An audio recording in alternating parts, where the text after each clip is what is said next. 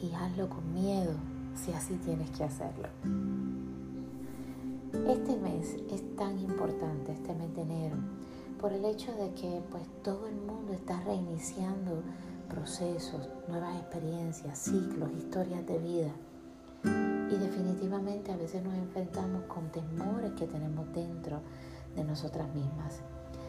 Esa vocecita que nos está diciendo quizás no puedes hacerlo, no lo vas a lograr, o quizás te llena de vergüenza, o empiezas a recordar ciertas narrativas, ciertas historias, ciertos diálogos, frases, mensajes de otras personas que han hablado de ti de una forma no muy positiva. Y esa conversación se ha quedado grabada en tu mente. Entonces sigue dando play y play y play constantemente sin parar. Y es algo que te lleva a tener hasta pánico. Te late el corazón rápidamente pensando en las cosas que deseas, pero no necesariamente ese latir acelerado de tu corazón viene de la energía de hacer las cosas.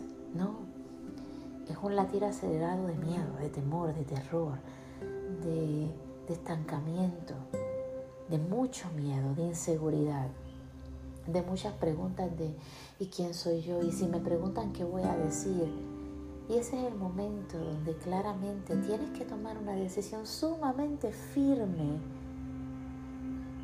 de darte el permiso de disfrutar tu esencia, disfrutar quién eres, sin importar lo que los demás piensen y darte cuenta de que la vida es una y que tienes que darte el permiso de vivirla y disfrutarla, independientemente de lo que piensen de ti. Y entonces darte la oportunidad de cambiar la narrativa esa narrativa de esos mensajes que han dejado plasmado en tu mente y que han seguido ahí y ahí rodando, limitándote, creándote más temores. No, así sintiendo miedo, sintiendo que te tiemblan las rodillas, que quizás hasta tu estómago completo suena de tanto y tanto estrés e inseguridad que sientes, aún así haz lo que tengas que hacer, aún así tengas miedo. Y tú sabes en tu corazón qué es lo que tienes que hacer. Tú lo sabes. Tú sabes muy bien en tu mente, en tus pensamientos, en tu espíritu, en tu corazón, qué es lo que quieres hacer. Tu cuerpo te lo indica, tu cuerpo te lo dice. Te confieso que cuando algo a mí me da mucho, mucho, mucho miedo, aunque me tome tiempo hacerlo, lo hago. Lo hago. Porque cuando veo que el miedo es bien intenso, ahí me doy cuenta que es un gran deseo que tiene mi corazón. Es algo que verdaderamente deseo con todo mi ser, con todo mi cuerpo, por dentro y por fuera. Todo mi ser, cada célula de mí, cada piel desea hacer eso que me genera muchísimo miedo muchísimo miedo. Les confieso de que cuando yo publiqué mi primer libro fue una de las sensaciones que sentí. Para mí fue algo de mucho nerviosismo, de mucho pánico, de mucho terror. Y aún así lo hice. Y aunque fue algo pequeño, lo hice. Con Venus en pandemia pasó la misma cuestión. Lo tenía ya en manuscrito preparado. Ya había cogido los cursos de autopublicación con, con la persona indicada eh, la persona que se iba a hacer cargo de la edición del libro y ayudarme en la autopublicación ya estaba ready para que yo le enviara el manuscrito y me tomé demasiado tiempo, tiempo de más, procrastinando, dejando todo para después, dejando todo para mañana y pasaban los meses y pasaban los meses y el manuscrito ahí esperando, diciéndome, hola Cintia, ¿cuándo me vas a enviar? Que por fin me atreví y dije, ya, yo no voy a estar esperando más. Y lo hice. Después cuando estaba a punto de salir ya en Amazon, ya estaba a punto de salir todo y empezar a correr, también me dio unas mariposas en el estómago y quería decirle a la persona encargada de edición y demás que detuviera el proceso un momentito para que me diera break. Pero break de qué? ¿Break de qué? ¿Oportunidad de qué? ¿Más tiempo para qué? Yo mismo empecé a preguntarme, Cintia, ¿para qué quieres más tiempo? Y en ese momento dije, no, no más tiempo, Vamos a tirarnos así como esté. Vamos a tirarnos. Y aunque me temblaban las rodillas, estaba con, hasta con náuseas.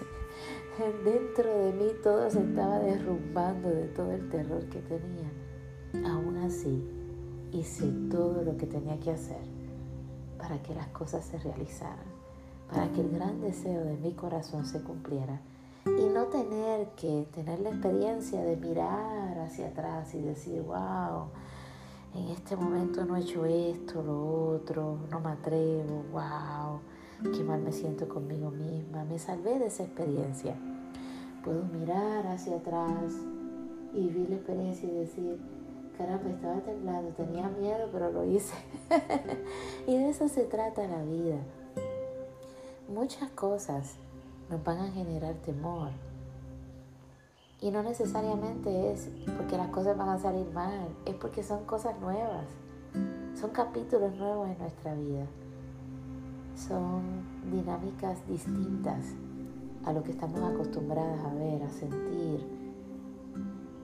Muchas veces necesitamos de esas experiencias para conocer áreas nuevas de nosotras mismas, porque estamos tan asimismados, asimismadas a una versión de nosotros de nosotras y tenemos que transformar esa historia a través del tiempo de conocernos más, porque no nos terminamos de conocer. Esa es una de las frases que siempre le ponen a las relaciones de pareja, a, a, las demás personas a nuestro alrededor, pero aplica a nosotras y a nosotros también. Tú nunca dejas de conocerte hasta que te das la oportunidad. Es que te das cuenta de que eso es real hasta que te das el permiso de saber hasta dónde tú puedes llegar. Pero si no te das el permiso, nunca vas a saber. Así que te invito a que dejes esa narrativa de miedo, de estrés, déjala fluir, déjala fluir y acéptala, abrázala, que te acompañe en todos tus eventos. No la descartes, no la descartes, porque así, aunque te tiemblen las rodillas, haz lo que te pide tu corazón. Haz lo que te pide todo tu cuerpo, tu alma, tu espíritu. Te mereces ser feliz, te mereces sentirte plena y pleno. Haz lo que tengas que hacer, así sea con miedo. Hasta el próximo episodio. Bendiciones infinitas. 拜拜。